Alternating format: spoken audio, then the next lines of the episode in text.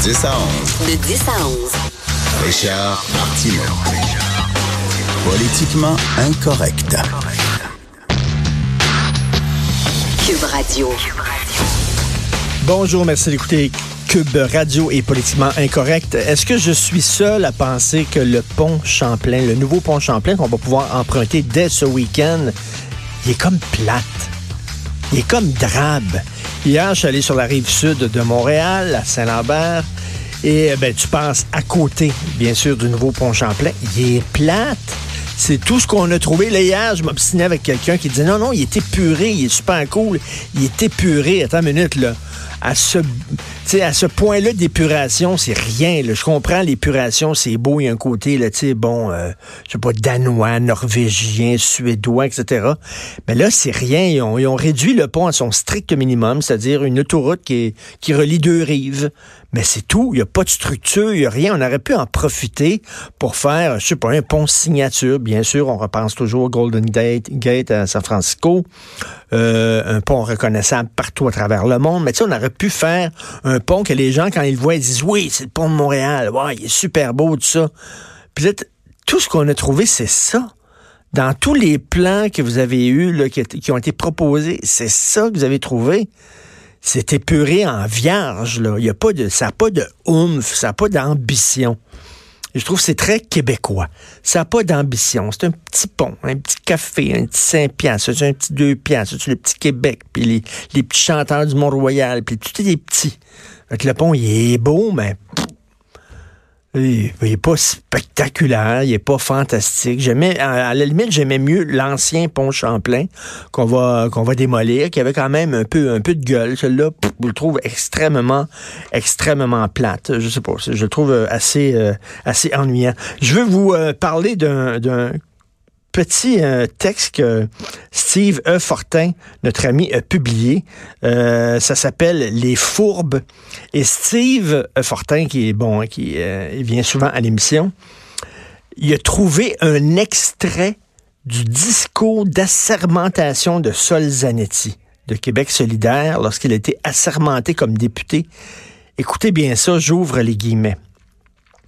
Je me range derrière le compromis Bouchard-Taylor mon, point de vue personnel n'est pas important. Il serait vraiment antidémocratique que des gens se fassent élire sur un programme politique et qu'après, ils fassent le contraire. Sol Zanetti. Il serait antidémocratique que des gens se fassent élire sur un programme politique et qu'après, ils fassent le contraire. C'est exactement ce que Sol Zanetti a fait. C'est-à-dire qu'ils se sont pointés devant l'électorat en disant, nous autres, on appuie la laïcité, on appuie l'interdiction des signes religieux pour certains euh, employés de l'État. Et après ça, entre eux, ils ont changé totalement leur programme. Et il avait dit que ce serait antidémocratique. C'est vraiment, c'est super bon que Steve a ressorti ça. Ça s'appelle Les Fourbes. D'après moi, ça va bouger beaucoup en QS quand ils vont, quand ils vont lire ça. Euh, n'importe quoi. N'importe quoi. Puis ça donne la leçon après, là. Ça fait la leçon aux autres, là. C'est ça que j'en reviens pas, là. La même chose avec les libéraux. Ah, c'est épouvantable, la loi. Hey, pendant 12 ans, vous avez rien fait. Rien, rien fait. C'est facile après ça de chialer contre les autres. Vous avez rien foutu. Et ça donne la leçon, ces gens-là. C'est inacceptable. hier, j'ai interviewé quelqu'un avec un micro. Je vous dirai pas qui. Et là, on, parlait de rectitude politique, puis on parlait de on peut plus rien dire, puis euh, les petits snowflakes, puis les social warrior justice, puis tout ça. Bon. Et après ça, on, finit l'entrevue, on ferme l'entrevue, on termine l'entrevue, ferme le micro. Et là, la personne qui me parlait dit tout le contraire de ce qu'elle vient de me dire en disant ça n'a pas de bon sens l'attitude politique ces temps-ci. Parce que quand on parlait devant le micro, c'était pas super, ben non, voyons donc, on exagère, blablabla. Ferme le micro, ça n'a pas de bon sens l'attitude politique. Puis là, elle commence à dire tout le contraire de ce qu'elle me disait. Fait que là, je dis, coudon, euh, pourquoi tu l'as pas dit en ondes? Quand le micro était ouvert? Ben, je peux pas le dire ça en ondes. Je peux pas dire ça en ondes. Ça, c'est une phrase que je ne suis plus capable d'entendre. Je ne peux pas dire ça en ondes. moi, là, il n'y a aucune différence entre le Richard Martineau dans la vie de tous les jours et celui qui est devant son micro. Ce que je pense, je le dis. Ce que je dis, je le pense. Jamais je dis, oh non, mais je pourrais pas dire ça. Non, non, il faut que je m'économise quand même. Il faut que je me protège.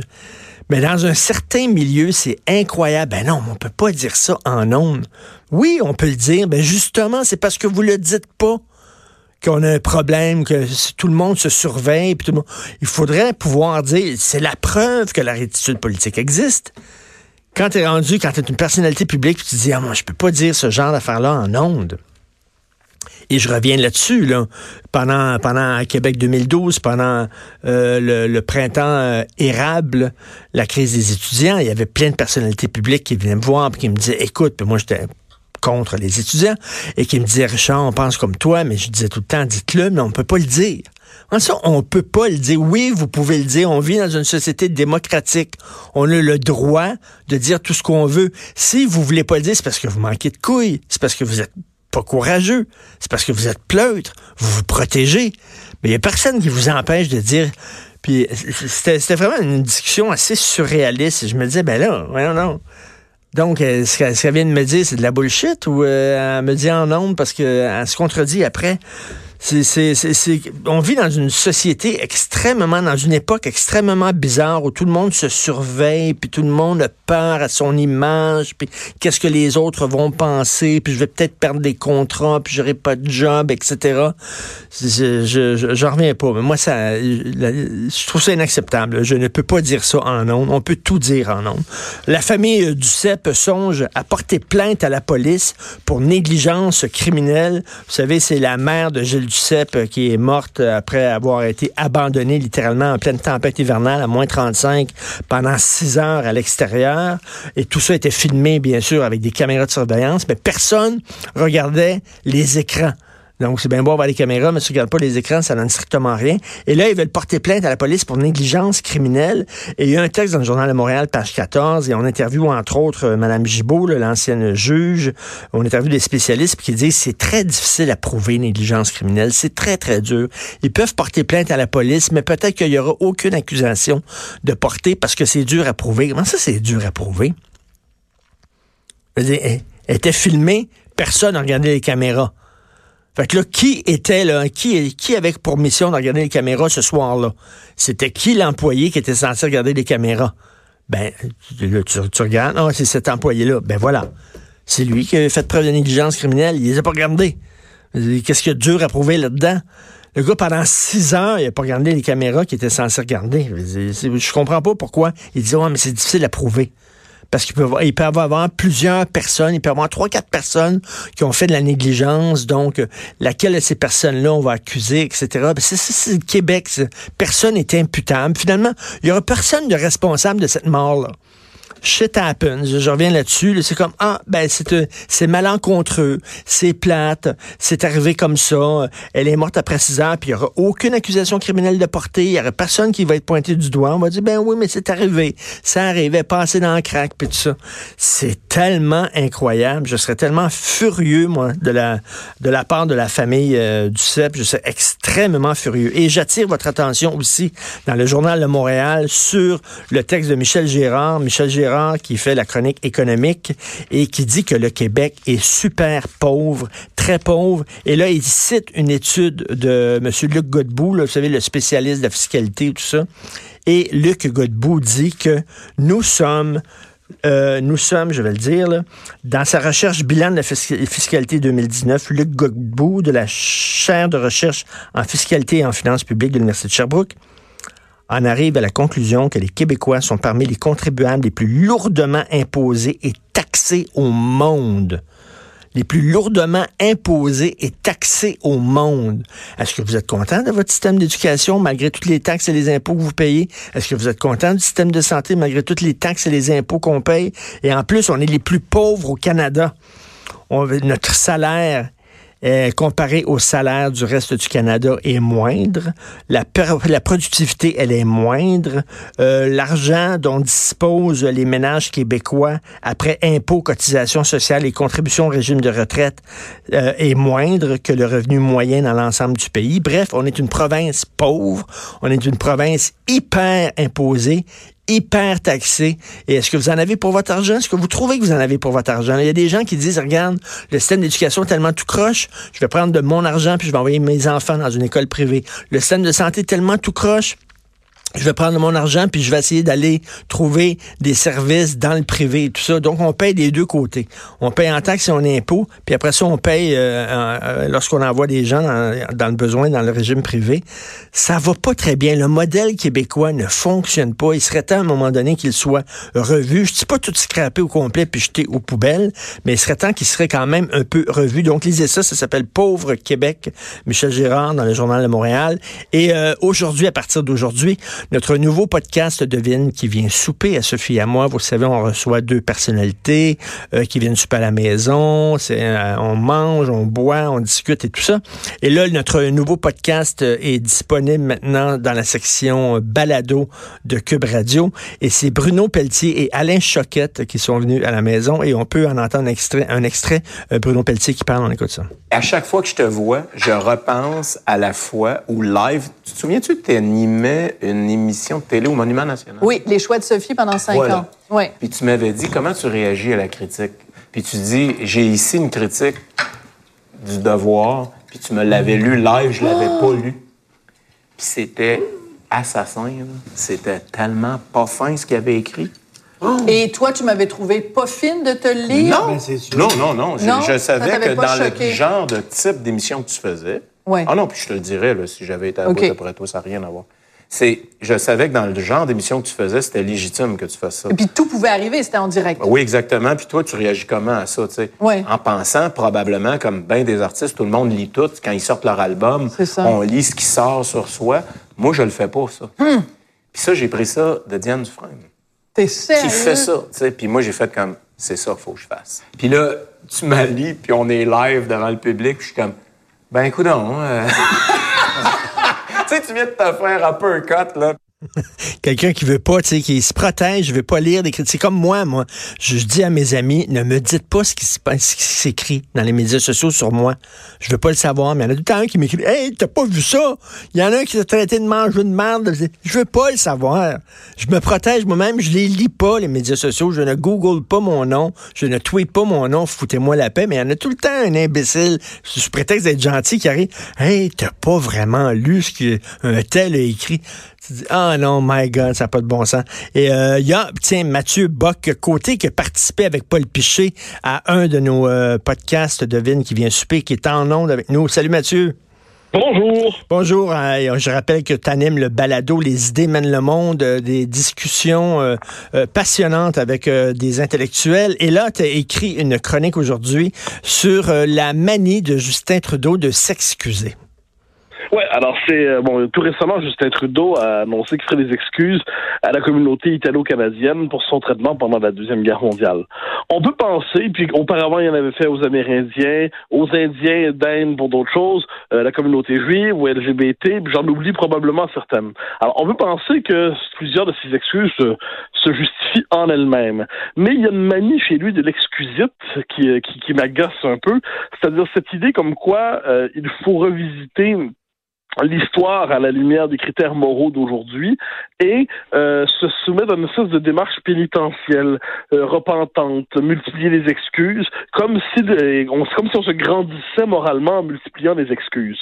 Mais surtout, une chose qui m'agaçait à travers ça, c'était euh, l'étrange silence autour d'une d'un groupe qui mériterait quand même quelques excuses de ce point de vue, et c'est quand même le peuple québécois, accessoirement nous, autour de la, fin, de la crise d'octobre, de l'action du père Trudeau, Euh, on sait ce qui est arrivé, c'est-à-dire occupation militaire du Québec, autour de 500 arrestations, des militants politiques, des syndicalistes, des poètes, des chansonniers, euh, tout ça prétexté, euh, prenant prétexte pour lutter contre la, un mouvement terroriste. On décide de s'attaquer à tout le mouvement souverainiste démocratique.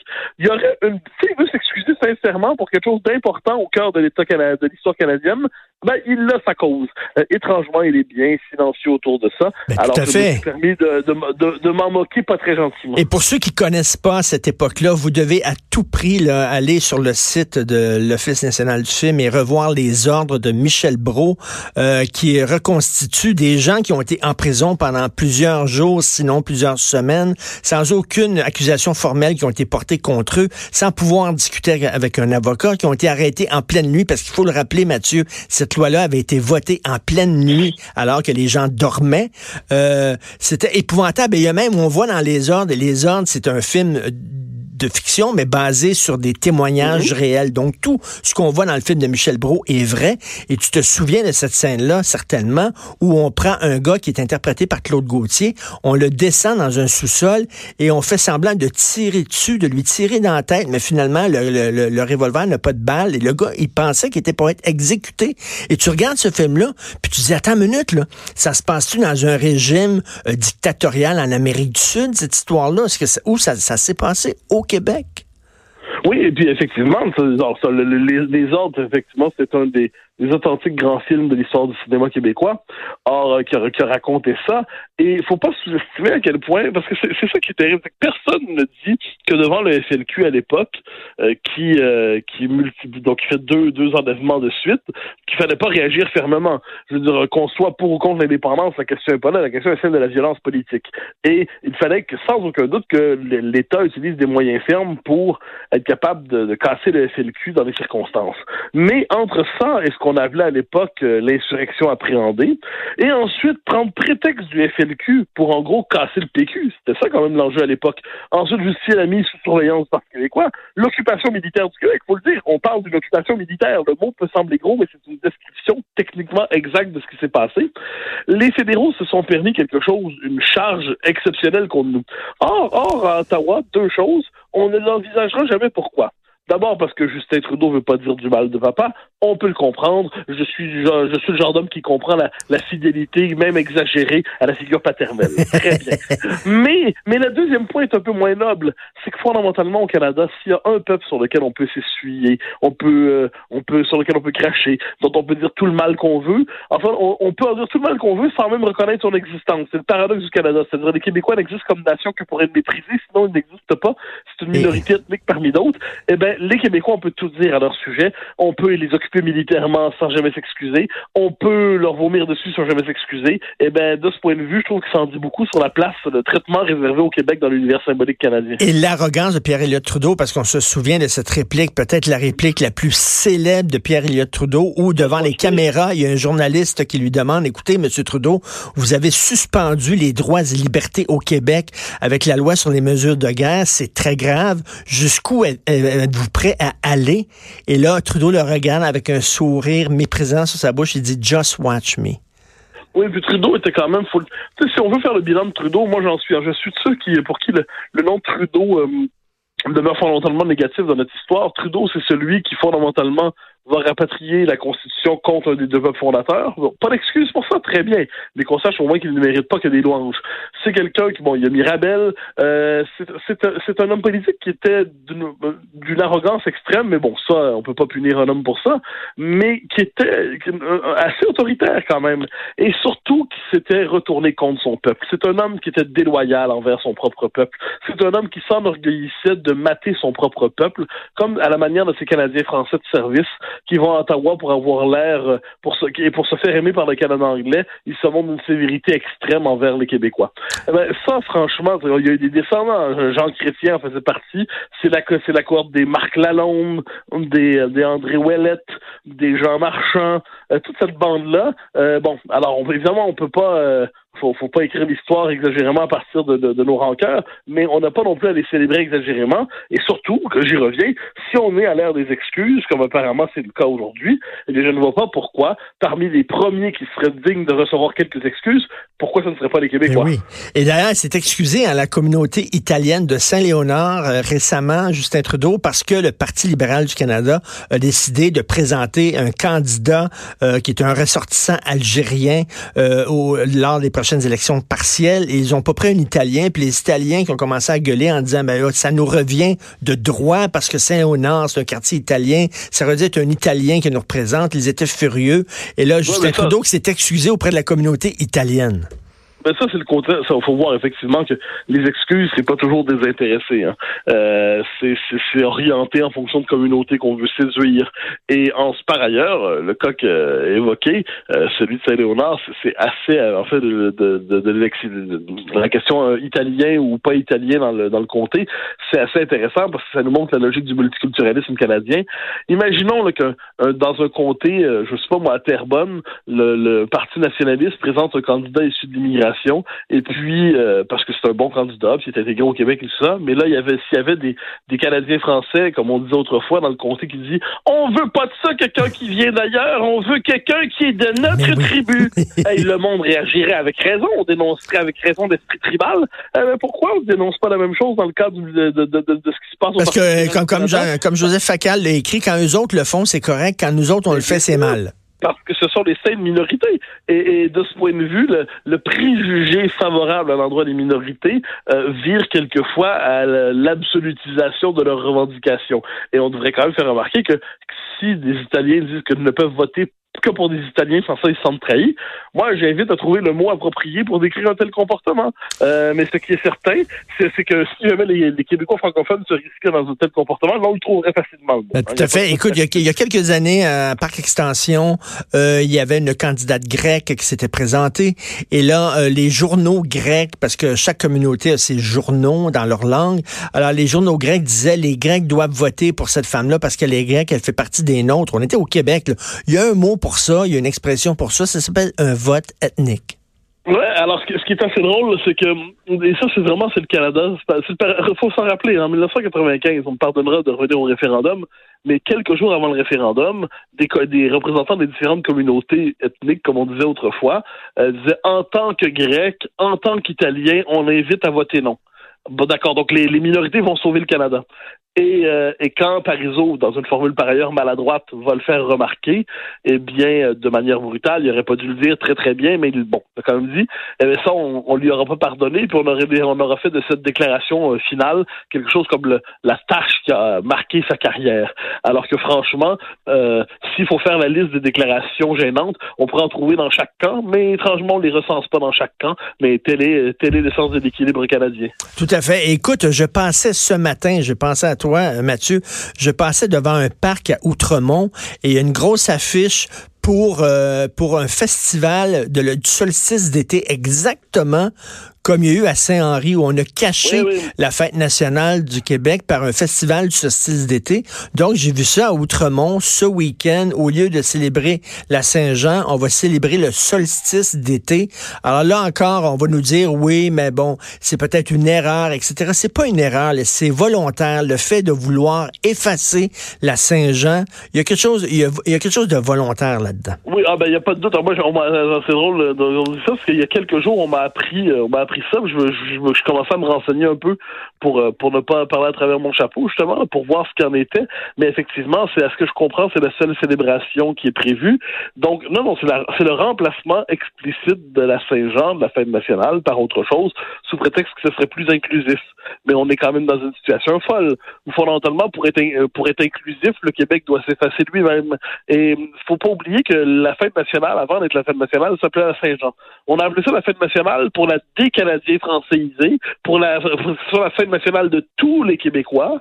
Et là, apparemment, toujours, ça, c'est toujours pas assez, parce que fondamentalement, c'est quand même ancré dans la mémoire euh, longue des francophones d'Amérique.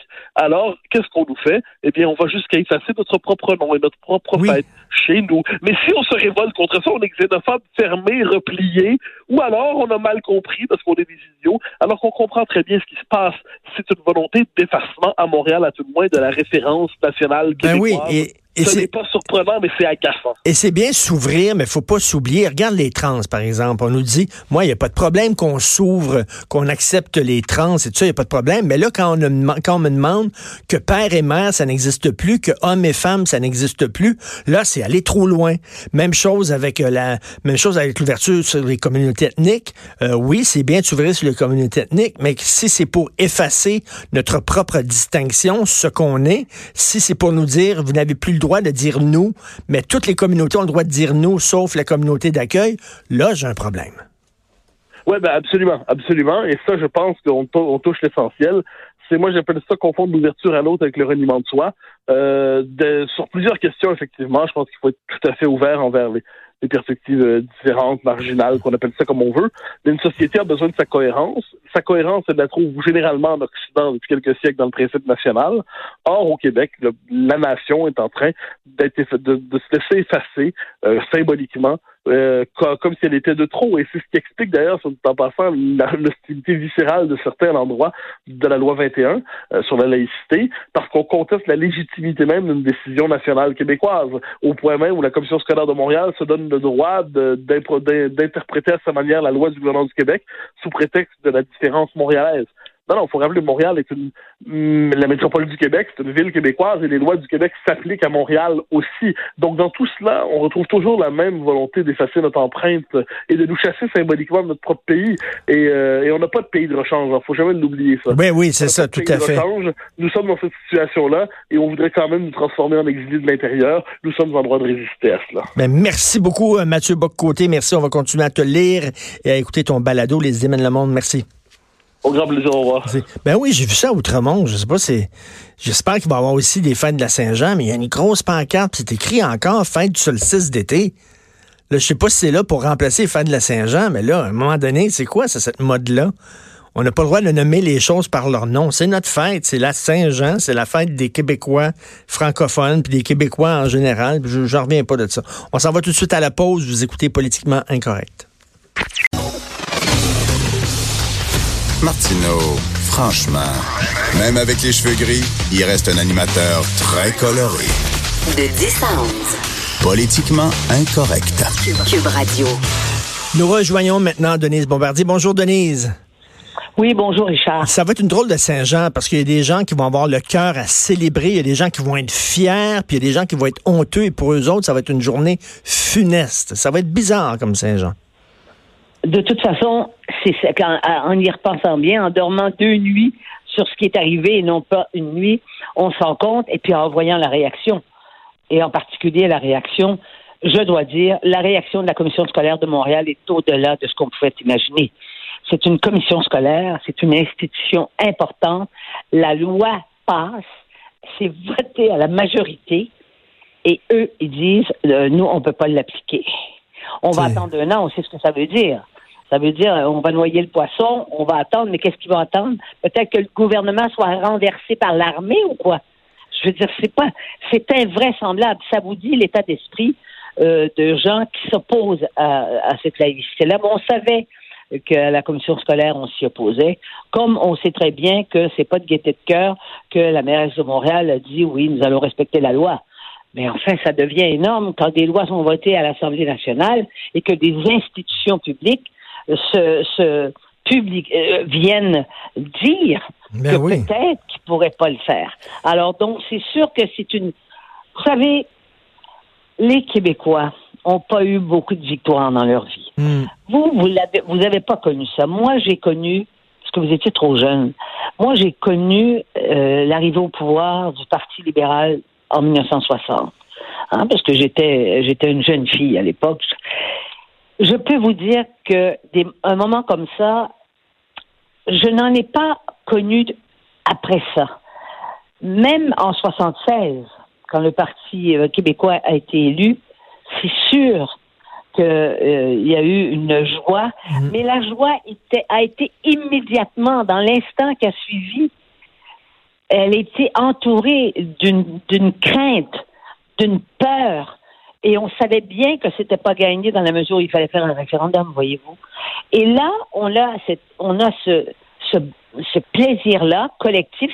C'est pas un plaisir, c'est une joie de se dire on veut être différent. Et voilà, on a un gouvernement qui assume ça et on va être différent du reste du Canada anglais là-dessus. On est différent sur la langue, on va être différent sur ça. Eh bien, ça n'est pas gagné. Oh non, que ce n'est pas gagné. J'ai très hâte de voir d'ailleurs euh, les, les, discours de certaines personnes lors de la Saint-Jean. J'espère qu'il va y avoir une trêve. J'espère que personne va jeter de l'huile sur le feu d'un côté comme de l'autre. Mais je sais pas, connaissant nos artistes, il y a peut-être des gens qui sont anti-PL 21 qui vont faire des discours euh, qui seront pas particulièrement géniaux. non, non, je pense pas que c'est ça, mais c'est sûr que euh, dans les quartiers, il y a des parce qu'on sait quand même qu'il y a un certain nombre d'allophones euh, qui sont pas d'accord avec cette loi-là et qui sont des gens normalement qui doivent descendre dans la rue en famille parce que c'est parce que c'est familial maintenant euh, la fête nationale euh, et qui et qui peut-être qui n'iront pas. Ça c'est possible. Euh, je ne sais pas ce que le Parti libéral va dire. Oui, effectivement, ça c'est c'est c'est ce qu'il y a de. On s'attend à, à ce que la réponse, à ce qu'on dit, qu'ils disent que quoi, c'est la fête nationale, c'est notre fête, on est heureux, mais on n'est pas heureux, puis on s'entend pas. Et, c'est ça qu'il faut dire. Donc, on est toujours privé, nous, d'avoir un, une vraie joie, quoi, hmm. collectivement. Mmh. C'est fou, hein? C'est vrai, c'est vrai. Puis il y, a des gens qui veulent nous rendre honteux, puis qui vont aller sur la scène internationale en disant que le Québec, là, je reviens là-dessus, l'ancienne première ministre d'Alberta qui dit c'est un jour triste parce que le, racisme est devenu une loi au Québec. C'est épouvantable de dire ça. Oui, mais, le, mais les journaux de Toronto ont dit la même chose. Ils parlent de quelque chose qui serait ignoble, quoi. Quand on vit dans on vit une loi qui est ignoble, c'est sûr. Ça, on peut pas l'effacer. Et donc, on reprend le vieux ancien. Parce que vous savez, à une autre époque, et ça, vous l'avez vécu aussi, hein, il y avait les Anglais d'un bord. Puis entre les Anglais et les Français, on savait très bien qu'il n'y avait pas d'atome crochu. Eh bien, on, revit ça, mais avec euh, des adversaires plus diversifiés, disons, hmm. que ceux qu'on avait, parce que les Anglais, c'était identifiable, c'était le conquérant, ils, avaient, ils se comportaient comme des conquérants, tout ça est terminé d'une certaine façon. Mais là, euh, ça repart. Mais, des adversaires plus des adversaires plus diversifiés et plus organisés avec les médias sociaux, avec euh, maintenant les groupes comme euh, les, commissions pour les libertés civiles, le concept de la liberté civile, ces choses-là. C'est des gens qui sont extrêmement organisés, qui ont une armée d'avocats puis qui vont contester. Et oui, justement, vous parlez d'avocats et il faut reprendre l'expression, qui est une expression connue, que Madame, euh, que Fatima Aouda Pépin a pris cette semaine dans son papier. Et elle, ça lui prend le, beaucoup de, on sait le courage qu'elle a. Parce qu'elle est marocaine hmm. et parce, qu'elle est, elle est née musulmane, voyez-vous. Et elle, elle, parle du djihad. Ça s'appelle le djihad juridique. Hmm. Autrement dit, le djihad, ça veut dire la guerre, n'est-ce pas? Eh bien, on nous fait une guerre euh, juridique et on sait très bien que le Conseil, le Conseil canadien des musulmans euh, est derrière ça et qu'ils ont des moyens et des moyens considérables. Considérables parce qu'ils peuvent aussi avoir de l'argent, on le sait, là, qui peut venir de l'extérieur. Hein, de, ah, ils peuvent pas, ils ont de l'argent. Ils ont de l'argent. Qui, vient, il y a de l'argent qui peut venir du, du Qatar, d'Arabie Saoudite, etc. Là. Bien sûr, c'est le combat qui mène ailleurs aussi. Et Richard, j'inviterais tout le monde à, s'ils sont capables de lire, euh, il y a un rapport sur la radicalisation euh, en France. Et là, ils vont dire, ben oui, mais la France, pas nous. Non, la France, pas nous. Mais avant, on n'en avait pas de femmes en burqa, et puis maintenant, on en a. Hein, pour dire, c'est juste en France qu'on ça. Ceux qui disent, là, faut pas nous comparer avec la France, ça n'a rien à voir avec la France. Eh bien, oui, ça a rapport avec un phénomène qui est pas seulement en France, d'ailleurs, qui est partout dans les pays, dans dans les pays occidentaux. Eh bien, ce, ce, ce rapport c'est un rapport officiel sur la radicalisation dans les banlieues et dans les endroits. Ça, ça, je vous assure, ça fait peur. Et le livre Soumission, qui est le roman ben de oui. je suppose que vous l'avez vous l'avez, ben vous l'avez lu. Eh bien, ça, c'est comme si on était dans le roman d'Houellebecq. Et, et on, on nous parle toujours, on, on nous parle toujours d'ouverture, Denise. Là, on parle d'une loi qui a été votée démocratiquement par un, un gouvernement qui a été élu, loi qui reçoit l'appui de 70% de la population, et il y a des gens Oui. qui n'acceptent pas cette loi-là. C'est qui qui manque d'ouverture face à l'autre? Bien sûr. Et est-ce que vous croyez que cette jeune, euh, cette jeune fille là, qui, euh, qui veut être devenir euh, devenir enseignante et qui a et qui a pris sur elle, ça, euh, elle poursuit. Est-ce que vous croyez que c'est euh, que c'est spontané? Est-ce Ben que non. vous croyez qu'elle s'est levée le lendemain matin puis qu'elle a dit bon, elle a demandé à son papa, à sa maman de lui fournir un peu d'argent, de se prendre un avocat? Non, non, non, non. Le scénario était déjà écrit. Et c'est organisé. qui sont comment ils s'y prennent. là. Ils envoient des jeunes filles voilées qui sont mignonnes, là, qui ont l'air modernes, etc., comme porte-parole. et, eux, absolument. et eux sont Absolument. derrière, et eux sont derrière, puis la poussent. là. On sait comment ça fonctionne. Évidemment. Oui, on le sait, parce qu'on sait que c'est comme parce que c'est comme ça partout. Il faut bien le dire. Et hein? là, et là, et là, est-ce que vous pensez que bon, la lune de miel euh, avec euh, avec François Legault va durer longtemps, selon vous? Moi, je pense que tant que François Legault va être authentique, qui va s'excuser comme il l'a déjà fait à quelques reprises quand il a fait des erreurs, c'est tellement rare que ça se voit en politique. Parce qu'on sent, parce que quand il s'excuse, lui, il pleure pas, là. Hein? il demande pas pardon, puis il pleure pas. On s'entend, c'est pas un braillard. Je- le, le seul moment où on a senti que l'émotion était presque incontrôlable, c'est quand il a parlé à l'Assemblée nationale comme père de famille euh, dans le cas de, de, de la petite enfant martyr. là. Oui. Hein? Là- Et là, tout le monde, tout le monde a cru, a compris. hein, On était tous pareils. Bon, tant qu'il va être capable, et tant qu'il va être capable aussi de d'en- d'encadrer comme il le fait ses ministres, parce que faut pas oublier une chose, la plupart, presque, sauf euh, ben, sauf une, une ministre qui est maintenant qui s'occupe des aînés, ma- euh, Marguerite Blais, a- ces gens-là, ces, ces, ces, ces dé- députés-là, et qui sont ministres, n'avaient pas d'expérience. Tout à fait. Et on le sait, il y en a qui ont, été obligés d'en de- d'en retirer une qui était vraiment pas à sa place. Elle était à sa place dans, dans les affaires, mais pas là où elle était. Alors donc, tant qu'il va être capable de les encadrer, tant qu'il va avoir un entourage, parce qu'il est bien entouré sur le plan politique. Dans des, co- il y a des conseillers politiques qui sont, qui eux ont beaucoup d'expérience. Euh, et il y a des jeunes qui sont des gens. Moi, j'en ai rencontré par hasard au Salon du Livre de Québec qui sont venus me voir. Des gens qui sont très articulés, qui sont modérés, qui s'expriment en plus dans une langue euh, impressionnante et qui sont autour de lui. Donc, vous savez, l'entourage, l'entourage, ça compte aussi.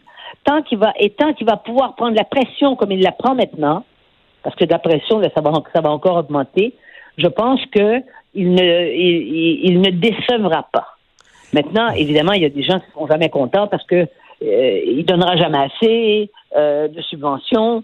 Il mettra pas sur le, euh, je veux dire, la hiérarchie euh, dans laquelle il est pour traiter les dossiers plus importants. Moi, je, ce que je lui reproche, et je vais en parler dans, dans, dans mon, ma chronique en fin de semaine, ce que je lui reproche, c'est de ne pas mettre la langue française, la défense de la langue et la défense Oui. du français euh, en, en tête aussi importante que l'économie. C'est- Il faut que ça soit clair. Ça n'a pas été clair jusqu'à maintenant. Mais Bon, j'aime, son style, c'est-à-dire un nationalisme pas arrogant, pas, pas revanchard. euh, euh, et là-dessus, il, là-dessus, il est, il est en contact avec les, les Québécois. On, on aime qui on est, on est fiers de qui on est, mais on n'est pas revanchard, on n'est pas arrogant. Absolument. Et, et je trouve très, je trouve que c'est une farce de, de les libéraux qui trouvent que, Ah. le, Ba- que Jolin Barret, c'est sûr, il a euh, Jolin Barret, il a l'assurance de son âge.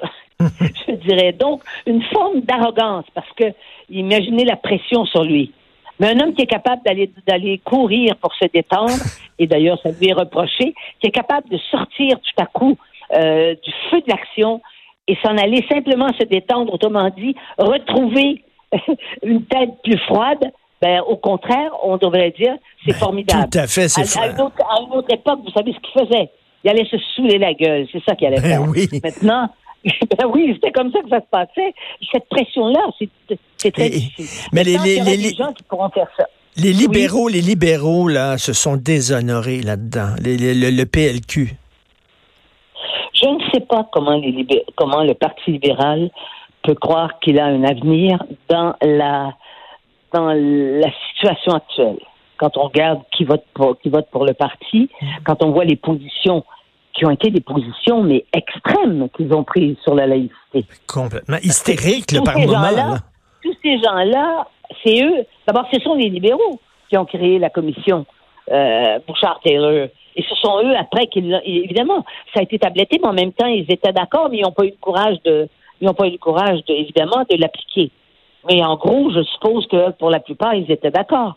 Et de- le, vir- le virage qu'ils ont entrepris euh, est tel qu'ils peuvent plus dire tout à coup euh, non. euh, on, on- on- on- Savez-vous, comme, le- comme la majorité des Québécois trouvent que c'est une bonne idée, nous aussi on trouve ça. Ils sont allés trop loin dans euh, la contestation de la Ils loi. sont allés trop loin, puis ils ils peuvent pas reculer là, sans, sans perdre la face. non, non, ils sont coincés. Non, non, ils sont coincés. Je ne sais pas quel est l'avenir du Parti libéral, très sincèrement, à moyen terme. Euh, Denise, merci, euh, merci beaucoup. Je vous souhaite un bon été. Merci de, de participer à l'émission, d'être là présente deux fois par semaine. On va se reparler à la fin août lorsqu'on va reprendre le micro. Je, je crois que c'est autour Ouais. du 19 août. Je vous souhaite un excellent Oui, oui, c'est été. ça. Super bel Et puis été. moi, je veux, je veux, je vous souhaite pas, je veux que vous vous reposiez Oui. un peu.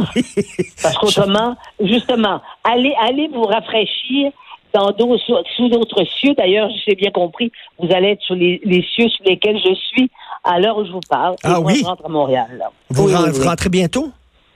Je rentre, je rentre à Montréal mardi. Et on va, on va se croiser dans le ciel presque. Merci beaucoup, Denise. Voilà, très bien. On est dans les hauteurs, ça fait plaisir. Merci, bon été. Au revoir, bon été. On s'en va à la pause. Vous écoutez Politiquement Incorrect. Actualité. Martino, le seul qui peut tourner à droite sur la rouge à Montréal. De 10 à 11. Politiquement incorrect.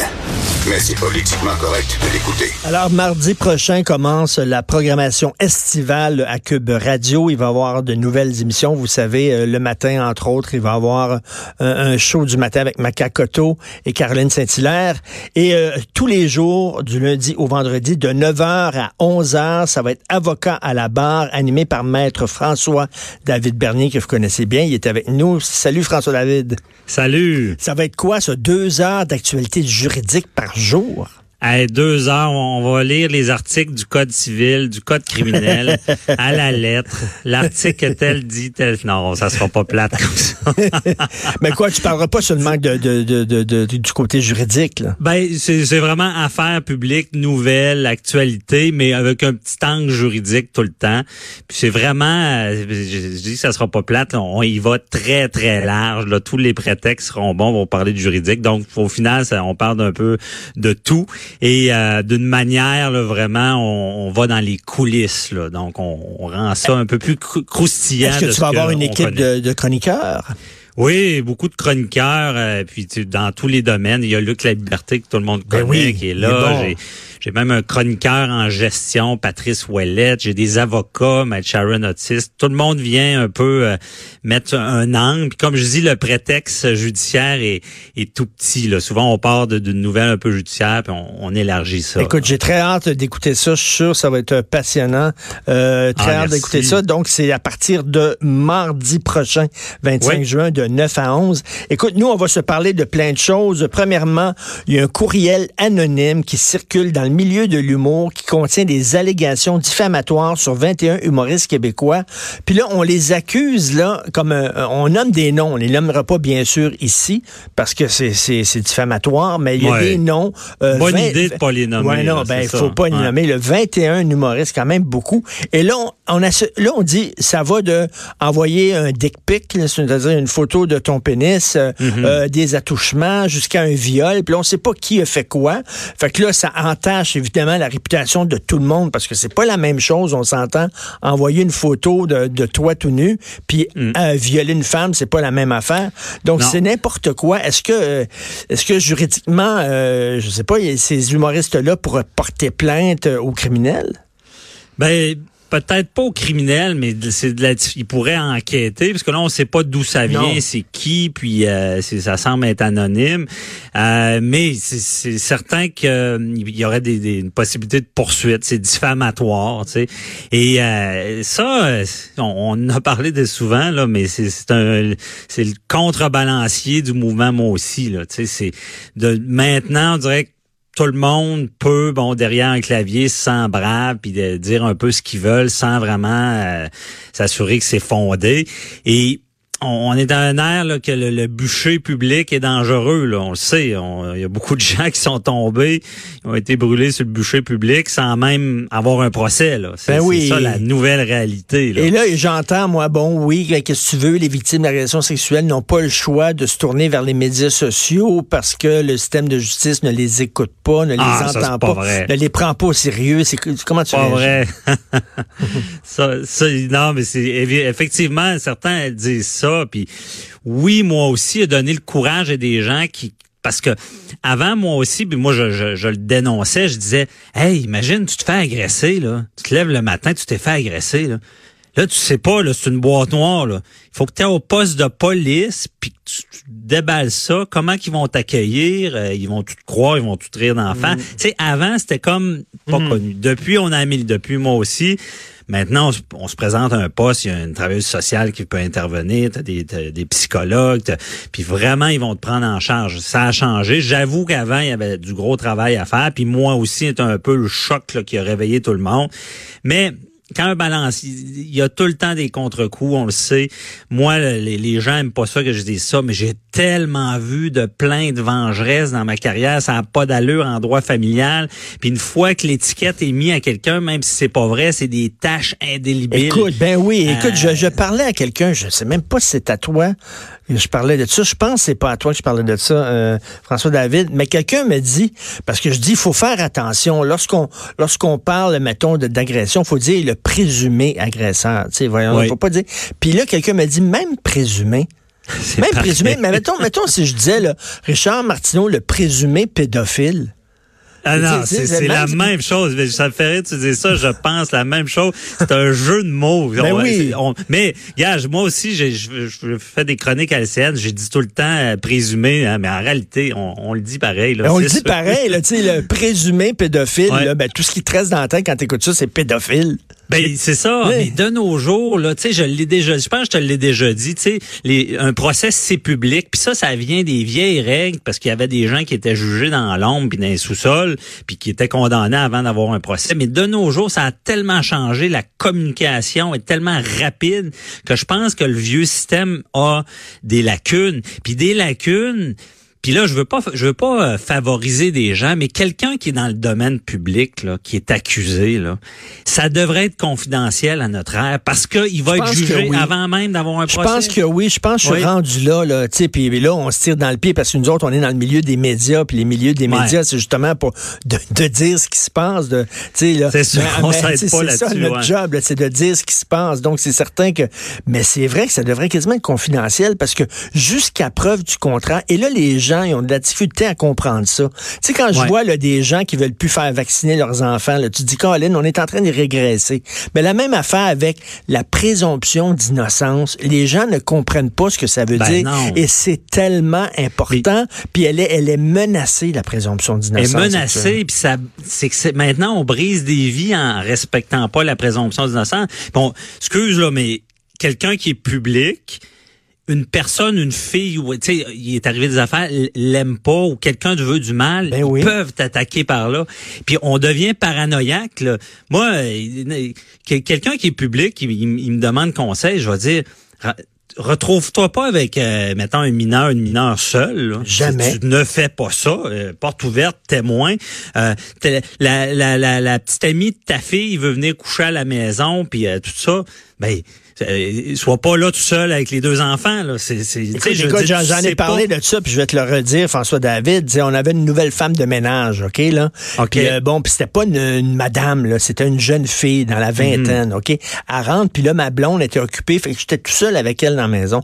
Moi, je Hey, connais pas, cette fille-là. Puis tu sais, moi, euh, moi, il y a des ennemis, là, j'ai- j'ai- il y a des gens qui m'aiment pas. Elle faisait-tu partie de la gang des gens qui m'aimaient pas? Puis elle aurait pu me faire tomber en disant, regarde, là, c'était moi, elle, dans la maison, la porte fermée. Un moment donné, j'étais mal à l'aise. J'ai dit, écoutez, je vais partir, je vous laisse, euh, bon, laisser dans la maison, faites le ménage, puis tout ça, parce que j'étais pas bien d'être tout seul avec dans la maison en disant, ben, je sais pas, elle, peut-être elle va sortir, puis elle va dire n'importe quoi.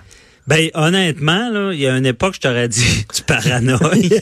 là, là, t'as, c'est un réflexe qui est intelligent, euh, qui, il faut une personne, une personnalité publique Eh, doit écoute. faire ça. Sinon, dans le temps de le dire, elle peut tomber. Mais- oui, mais- il y a des gens. Pensez pas qu'il y a pas des gens mal intentionnés dans la vie puis qui vont se servir du système pour détruire Mais- le monde. mais ça existe. C'est une de tes missions à toi puis à Madame euh, la juge Gibault, Gibault hein, aussi là, Gibault. oui, à rappeler régulièrement l'importance de la présomption d'innocence, puis à l'expliquer pourquoi Mhm. c'est important. On est innocent jusqu'à preuve du contraire, maudit. Ah oui, c'est ça. Puis, euh, tu sais, je pense que le meilleur exemple, c'est mon, mon bûcher public. Là. On brûle plus les sorcières. Là. On, on les, on brûle leur dignité sur Facebook puis Ah sur oui. tous les médias, les médias sociaux. Mais encore une fois, je vais mettre une nuance. Sans rien enlever, je suis pro-victime, je suis pour la dénonciation, mais dans toute bonne chose, il peut y avoir de l'abus. Méfiez-vous, des fois, ça peut arriver dans ce domaine-là aussi. Euh, je vais te parler d'autre chose. Euh, Ouais, la mère de Gilles Duceppe, là. Mhm. Madame Raleigh Hutt Duceppe. Bon, la famille songe à porter plainte à la police. Là. Euh, puis là, on dit, euh, les autres disent qu'il y a eu une négligence criminelle parce qu'on le sait, là, elle a été filmée par une caméra, puis personne n'a regardé les maudites caméras de surveillance. Personne, pendant Ouais. six heures, était là. Puis là, on dit, ouais, mais c'est difficile de, c'est difficile de prouver la négligence criminelle. Qu'est-ce qui est si difficile que ça? Dire, si on, si on sait que c'est tel employé qui devait regarder les caméras puis qui les a pas regardées, ben, il y a eu une négligence, point, non? Ouais, ben c'est ça, parce que négligence, c'est une chose, puis la négligence criminelle, là, Ah ouais? c'est, plus dur à prouver, parce que c'est hors de tout doute raisonnable. Puis, tu sais, des, cabochons dans la vie, ça existe, pas tous des criminels. Des gens qui font des erreurs, ça existe. Des gens qui, à leur travail, ne seront pas, euh, dans le fond, euh, performants ou vont faire des grosses erreurs d'innocence, on peut dire. Mais ça veut pas dire que c'est criminel. Ça devient criminel quand la ligne est franchie, puis on dit dans, l'article, ça le dit bien, je trouve ça le fun de le dire, il faut un, un acte qui est déréglé téméraire. C'est là, c'est Qu'est-ce que ça veut dire, ça? Ça veut dire, moi je fais des blagues avec ça. euh, Richard, c'est pour ceux qui connaissent le film euh, Le sapin à des boules, là, ce qui passe. Oui, à oui, oui, tout le oui, temps, oui. là. Ben, là-dedans, ben, c'est ça, c'est avec Chevy Chase, puis il y, a- Ben oui. il y a le beau-frère, là, un moment donné, qui fait exploser tout en déversant des, des produits toxiques dans les égouts. Puis il est tellement innocent qu'il qu'il en est dangereux, là. Il, il tue, il peut tuer du monde. Ben, je dis ça à la blague, mais c'est c'est quelqu'un parce qu'on dit il y a une norme objectif. On se fie tout le temps à, la- à personne. Mettons, si si on évalue euh, quelqu'un qui, qui, qui, qui devait surveiller des caméras, mais on va évaluer la norme objective. C'est quelqu'un de normal qui est agent de sécurité, qu'est-ce qu'il ferait? Puis qu'est-ce qu'il ferait pas? Qu'est-ce qui fait qu'il est vraiment déréglé, téméraire, déraillé? Et c'est ça qui est dur à, À prouver. tracer comme ligne. Puis parce que la, la Donc, négligence la- criminelle... Mais de- pas, pas regarder tes caméras de surveillance alors que c'est ta job. Ça, ben, on se rapproche là, parce que, mais encore là, il va dire, ben, on, on pouvait pas penser, malgré qu'il y avait un exercice, ça, on pouvait peut-être y penser. On est peut-être proche de ça, mais tu sais, c'est quand même particulier, je veux le dire, parce qu'habituellement, à peu près tous les crimes, ben, la plupart de- du code criminel, il y a toujours une genre d'intention en arrière de ça. Ben, mais la négligence criminelle, ton intention est créée parce que t'es tellement tu te fous tellement des autres, là, puis de la sécurité des autres, d'autrui, que t'engages une responsabilité criminelle. C'est pour ça que c'est Ben, plus dur. mais donc, ça va être plus facile, mais une poursuite au civil, mettons. Oui. Oh, oui, contre ça, la résidence. Là, là, au là, ils ont civil, beaucoup là, plus de chance parce que c'est c'est pas hors de tout doute. euh, C'est ça, euh, c'est la balance. Écoute, François David, euh, je trouve que c'est tellement une bonne idée de, Cube Radio d'avoir euh, d'avoir fait appel à tes services pour l'émission quotidienne d'été. Ah, c'est le fun qu'on mette le juridique euh, un peu. C'est vraiment ça, c'est un cool. rêve que j'ai depuis longtemps. Puis, puis on peut on peut tout on peut tout voir sous l'angle juridique. En plein d'affaires, tu peux parler de Ah culture oui. sous l'angle juridique, tu peux parler de, de plein de choses. Ça va être passionnant à Ah partir non, de. on va dans tous les coins. Puis j'aurais aimé ça que tu sois chroniqueur aussi, Richard, mais je voulais pas te déranger durant l'été. Je sais que tu travailles fort. Puis j'ai entendu Mme Bombardier dire faut que tu te reposes. C'est pour ça que je t'allais pas faire, mais on a des bonnes discussions juridiques. Ouais, de temps en temps, tu pourras m'appeler puis on, on jasera de. Ah, bon. Bon été, bon été au travail. Merci beaucoup. Hey, merci beaucoup. Bon été. Merci, merci Hugo et merci Joanie. Euh, on se reparle demain 10 heures. Passez une excellente journée politiquement incorrecte.